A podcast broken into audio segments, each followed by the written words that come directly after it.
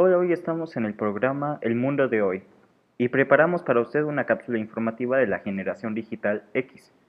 Yo me llamo Diego y estoy con Luis Eliel Velasco y Alejandra Zúñiga. Para la transmisión de hoy debemos empezar por explicar eh, qué es la generación X y quiénes forman parte de ella.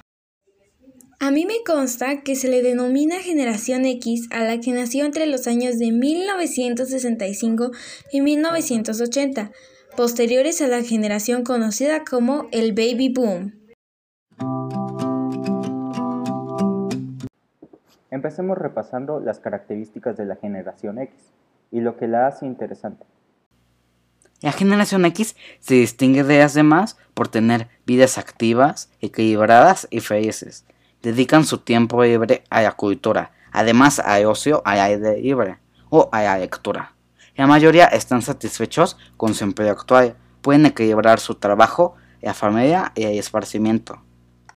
Esta vivió en la época de las máquinas de fax, copiadoras, máquinas de escribir eléctricas, los primeros teléfonos celulares, calculadoras de mano, cassettes, trenes, cámaras de video, videojuegos y los Walkman.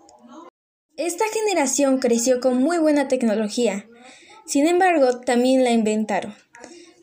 Cámaras fotográficas, mouse, Windows 1.1, busca personas, discos compactos, primeras PC, telescopios espaciales, PlayStation 1 y hasta la Estación Espacial Internacional.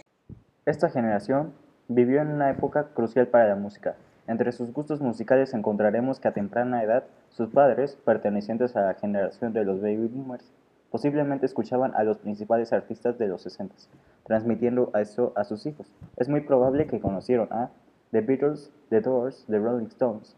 En cuanto a la música que conocieron por moda y escucharon en su juventud o adolescencia, se encuentran ACDC, Rick Astley, Aja, David Bowie, Madonna, Metallica, Michael Jackson, The Cure, entre muchos más.